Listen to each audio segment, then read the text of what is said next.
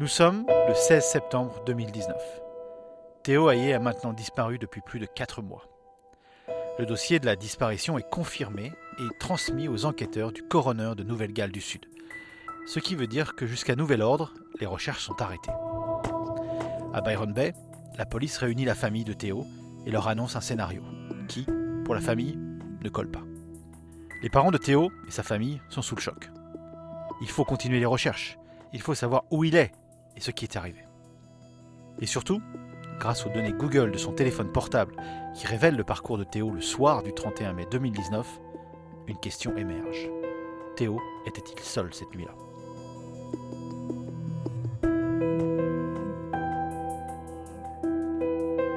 Avez-vous vu Théo? Un podcast de SBS French.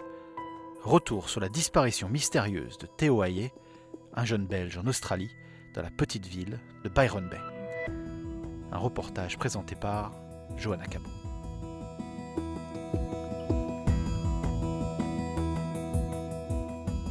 La police donc a un scénario qu'elle nous a annoncé assez rapidement, c'était en septembre, début septembre, au moment où ils ont arrêté les recherches, ils, nous, ils ont aussi annoncé à la famille le scénario qu'ils pensaient être le plus probable. Il y a beaucoup d'éléments là-dedans pour nous qui ne sont pas suffisants pour qu'on accepte cette, cette théorie. Elle n'a aucun rapport avec le avec la personnalité de Théo déjà. Pour nous, c'est pas lui, il ferait pas quelque chose, il, il prendrait pas autant de risques en si peu de temps. Dès le départ, la maman de Théo et moi avons tout de suite pensé soit à un accident, soit à une mauvaise rencontre. Je crois que ce qui compte le plus pour nous, c'est de comprendre ce qui s'est passé.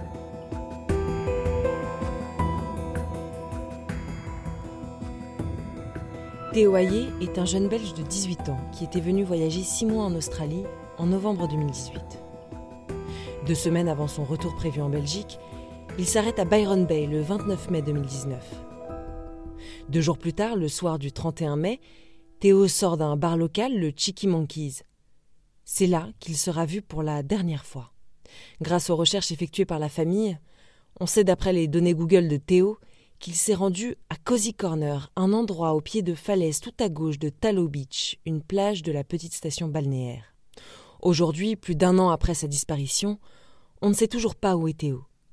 Que lui est-il arrivé cette nuit-là? Quelles sont les hypothèses, les questions qui sont apparues au fil des recherches? Quels seraient les moyens de savoir si Théo était seul ce soir-là? Dans ce troisième et dernier épisode, nous allons revenir sur le scénario avancé par la police, ce que pense la famille de Théo et quels seraient les moyens de faire avancer l'enquête. Avec la famille, Vinciane Delforge, la maman de Théo, Jean-Philippe Pector, son parrain qui habite en Australie, son cousin Michael Dorcom et Lisa et sa cousine.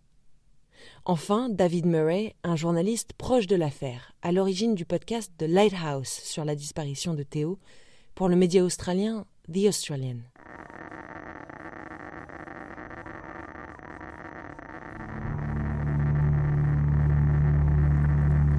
Le 16 septembre 2019, la police réunit donc la famille de Théo et leur annonce que le dossier sur la disparition de leur fils est maintenant entre les mains du coroner de Nouvelle-Galles du Sud.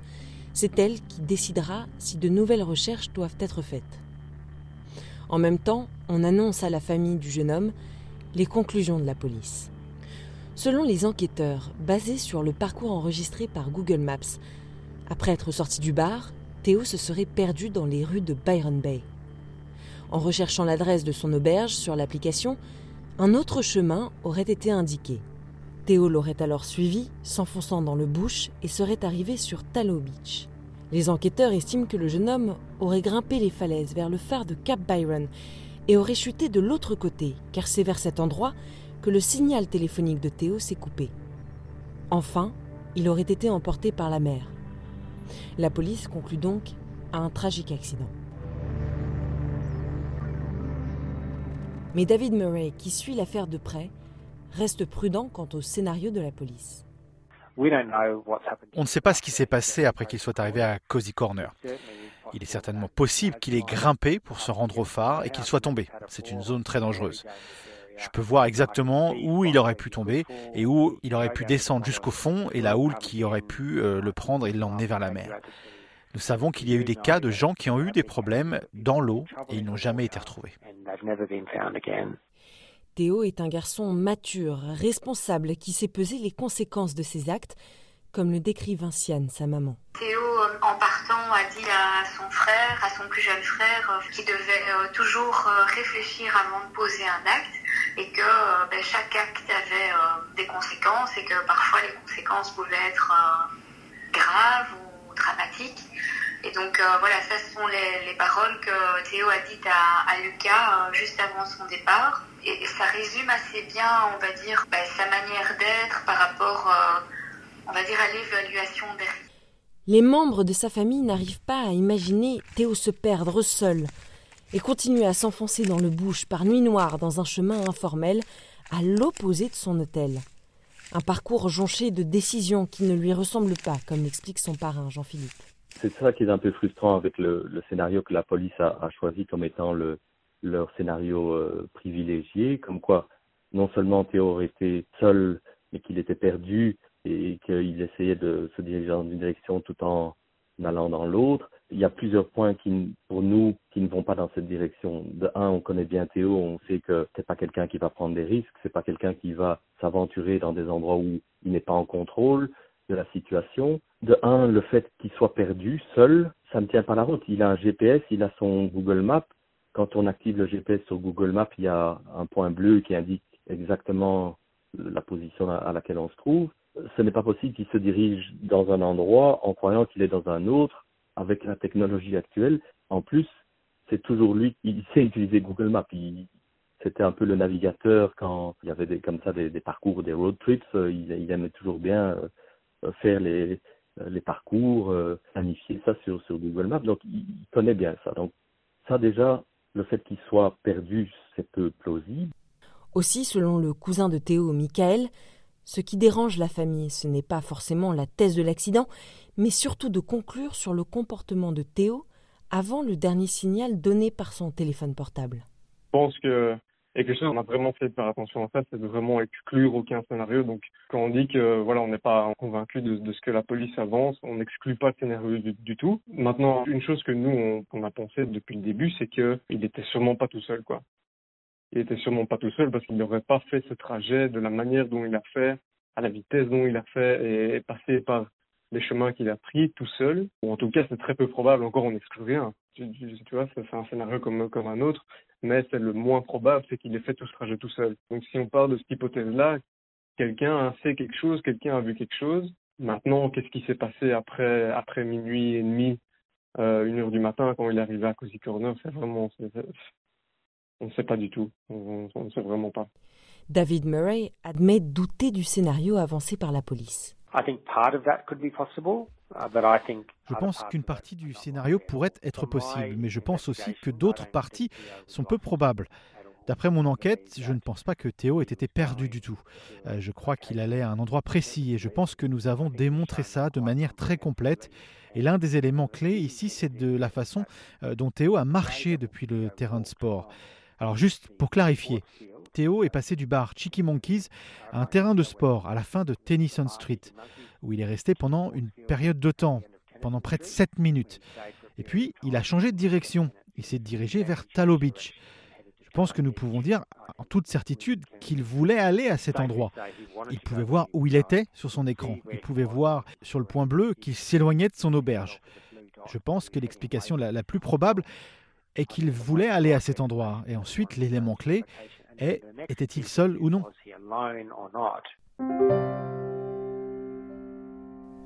Souvenez-vous, lorsque la famille accède aux données téléphoniques de Théo, on découvre qu'à minuit 20, alors que Théo est déjà sur Tallow Beach, il envoie un message à un ami par Messenger.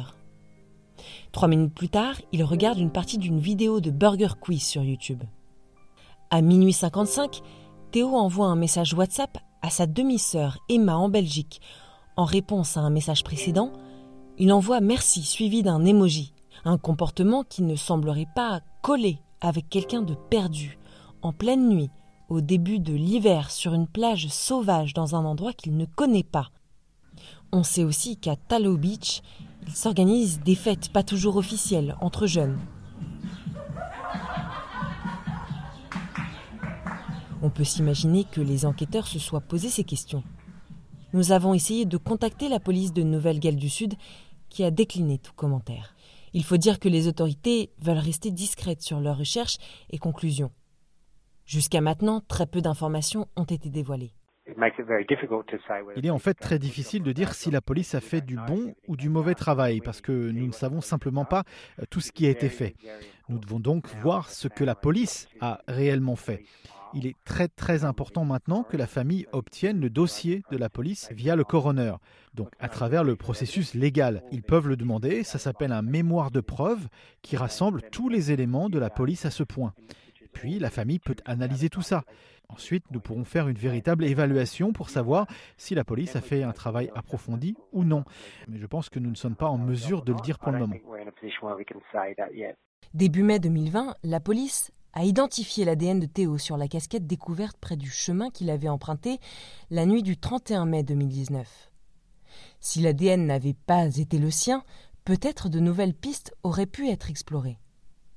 La famille de Théo a fait appel à un avocat pour essayer d'évaluer les manquements dans l'enquête, ce qui pourrait aider à effectuer de nouvelles recherches.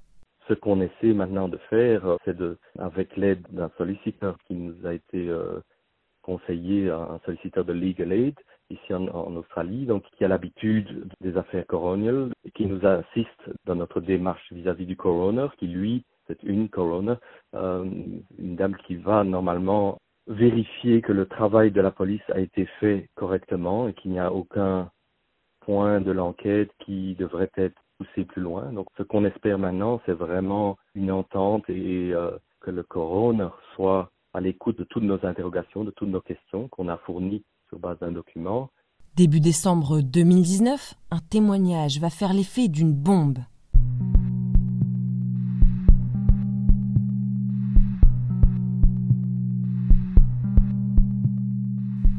Lisa Horn, une esthéticienne originaire du Queensland, affirme que dans la nuit du 2 juin 2019, alors qu'elle conduisait vers le sud sur Pacific Highway, juste après Coffs Harbour, une région près de Byron Bay, un homme lui a fait signe du bord de la route.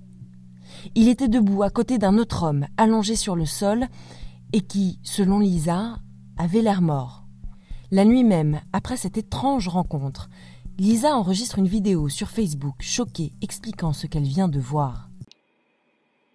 I was driving, I just left and I was about 10 kilometres out of Coffs.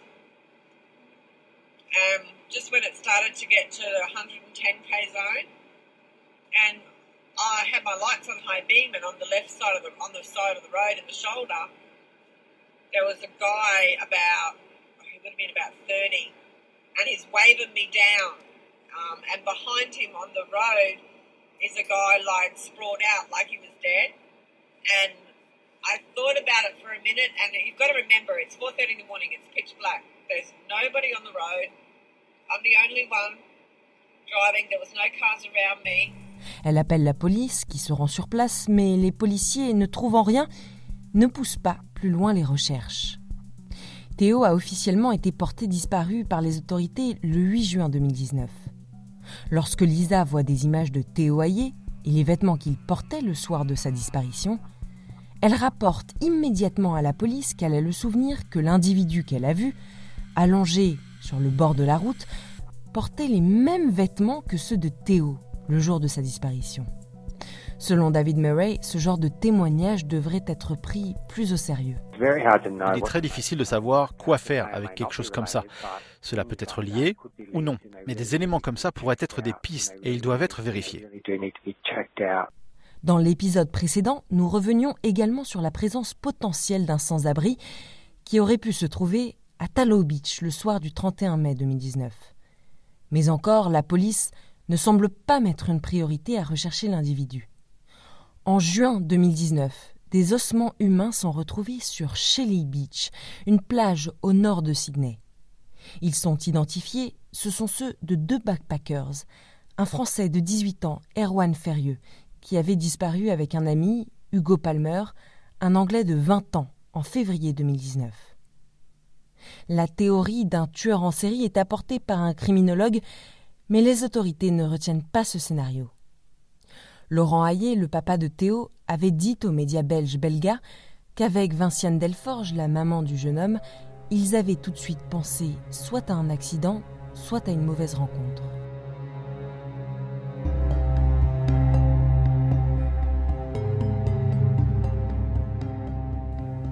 Une grande question émerge des recherches et informations récupérées sur Google Maps. Théo était-il seul? Lorsqu'il s'est arrêté pendant près de 7 minutes sur le terrain et faisait des petits allers-retours, que faisait-il? Était-il allé à une fête ce soir-là sur Tallow Beach? Il prend un chemin informel. Était-il avec quelqu'un qui connaissait l'endroit? Et pourquoi marchait-il à une allure déterminée? En chemin vers Tallow Beach, Théo perd sa casquette fétiche qui sera retrouvée un mois et demi plus tard. Pour Lisa, sa cousine, imaginer que Théo ne s'est pas arrêté pour la ramasser reste un mystère. Moi, je me suis dit que s'il a perdu sa casquette et qu'il l'a pas ramassée, c'est qu'il était pressé, pour une raison ou une autre. Soit qu'il avait peur, soit qu'il fouillait, soit il se sentait pas confortable. Mais dans tous les cas, il se serait arrêté pour la reprendre parce que c'est une casquette qu'il porte depuis le début de son voyage. Et moi, je l'ai toujours, toujours, toujours vu avec. S'il a abandonné cette casquette, c'est qu'il y avait vraiment une bonne raison d'abandonner. Il est presque incroyable de croire que personne n'ait vu Théo lorsqu'il a marché du bar à la plage. Et jusqu'à présent, aucun témoin ne s'est manifesté pour dire qu'il l'avait directement vu. Et une chose que j'ai trouvée à plusieurs reprises dans ces endroits, c'est qu'il y a toujours des gens autour, même tard le soir. Ces endroits sont des endroits très populaires où les gens vont la nuit. Tallow Beach, il y a des fêtes, des feux de camp, des voyageurs. Ils sont là tout le temps. C'est presque incroyable de penser que personne ne les vu.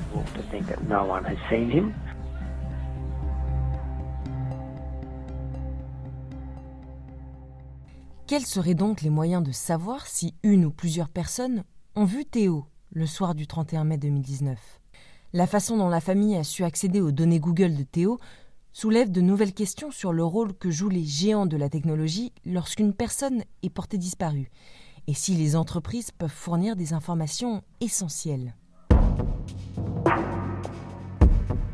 Les données de géolocalisation de Google sont précises, à moins de 3 mètres pour la majeure partie de l'itinéraire de Théo, et comprenaient ses latitudes et longitudes précises, horodatées à la milliseconde. L'entreprise Google partage des données aux agences gouvernementales lorsqu'elle estime que cela est nécessaire pour éviter, par exemple, la mort ou la mise en danger grave de personnes, comme dans des cas de portée disparue, d'enlèvement ou de scénarios terroristes. Il est primordial de résoudre ce problème, savoir s'il était seul ou non.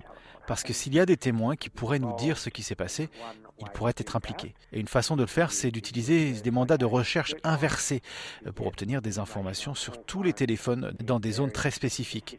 Et ainsi, nous pourrions vérifier s'il y a des téléphones que Google a détectés. Et je pense que cela doit être fait de toute urgence. La famille a lancé une requête pour obtenir ces informations, comme l'explique Jean-Philippe. Mais les démarches et les procédures semblent compliquées et freinent un travail d'enquête essentiel. On a évidemment tout de suite demandé à la police australienne non seulement de vérifier ça par rapport à des compagnies comme Telstra ou pour voir s'ils pourraient nous donner ce genre d'informations et par rapport à Google ou, même Apple pour, euh, les, iPhones, la réponse de la police australienne était oh, euh, c'est une démarche quasi impossible, tellement la procédure est compliquée, longue. Et on, était un peu euh, surpris de voir que des organismes pareils comme Google et Apple qui potentiellement détiennent des informations cruciales ne puissent pas communiquer cette information rapidement sur base d'une requête policière.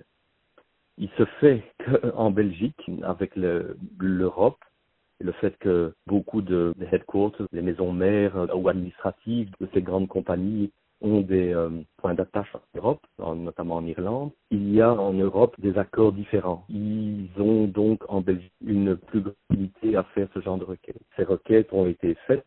Jusqu'à présent, ça n'a encore rien donné. C'est un peu euh, pour nous difficile de, de savoir ce qui se passe à ce niveau-là.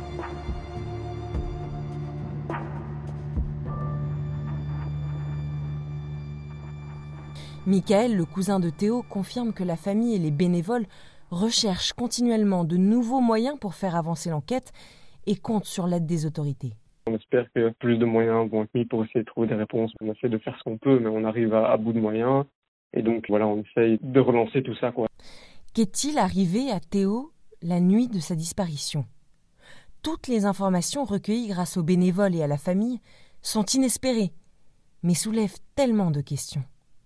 Pour Vinciane, la maman de Théo, il est difficile de vivre avec cette incertitude. On attend euh, des réponses à nos questions et euh, quelque part euh, une certitude, quoi, que la vérité soit faite sur cette histoire, parce que faire son deuil d'un enfant c'est une chose, quand il lui arrive un accident, un accident de voiture ou une maladie, c'est très difficile à vivre, mais c'est concret.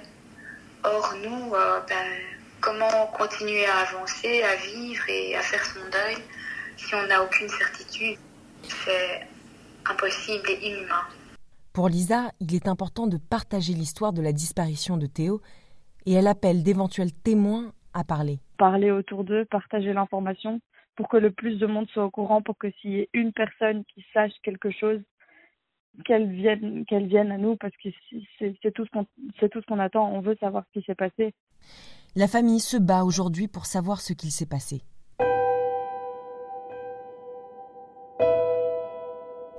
Comment et pourquoi a-t-il disparu? S'il est probable que quelqu'un ait vu Théo cette nuit-là, la famille encourage un ou plusieurs témoins potentiels à se manifester. Ce qui compte le plus pour nous, de comprendre ce qui s'est passé. On ne veut pas des personnes qui se sentent euh, coupables ou bien qui ont peur de parler ne se manifestent pas par de représailles ou entre guillemets représailles euh, de conséquences.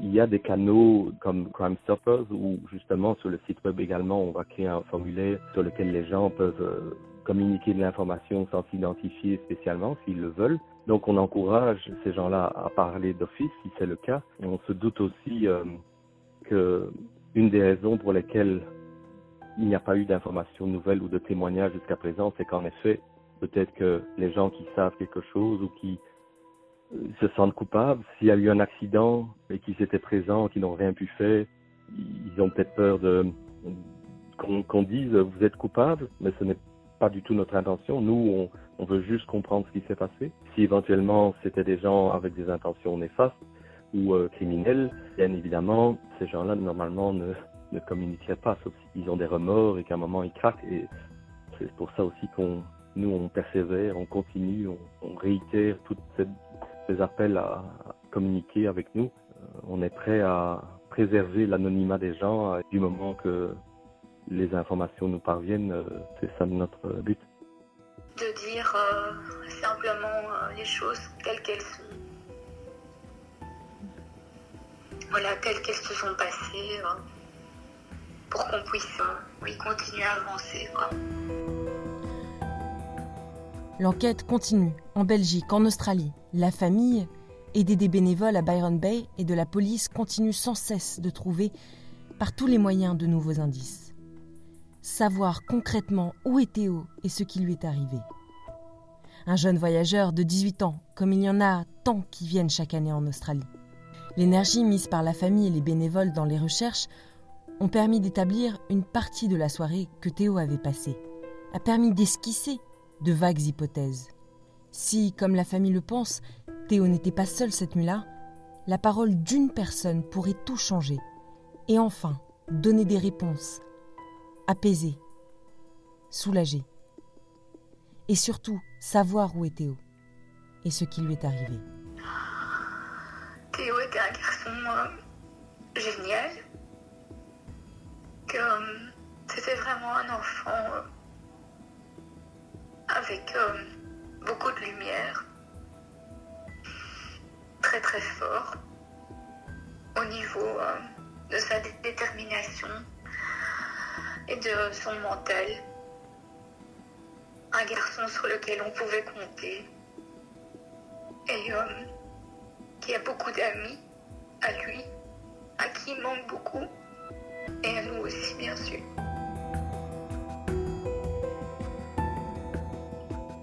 Si vous disposez d'informations importantes, vous pouvez contacter la famille de Théo qui a lancé un nouveau site web, lookingfortheo.com, ou Crime Stoppers en Australie de manière anonyme. Vous pouvez les contacter sur leur site www.crimestoppers.com.au ou au 1 800 333 000. Avez-vous vu Théo? Un podcast de reportage de SBS French.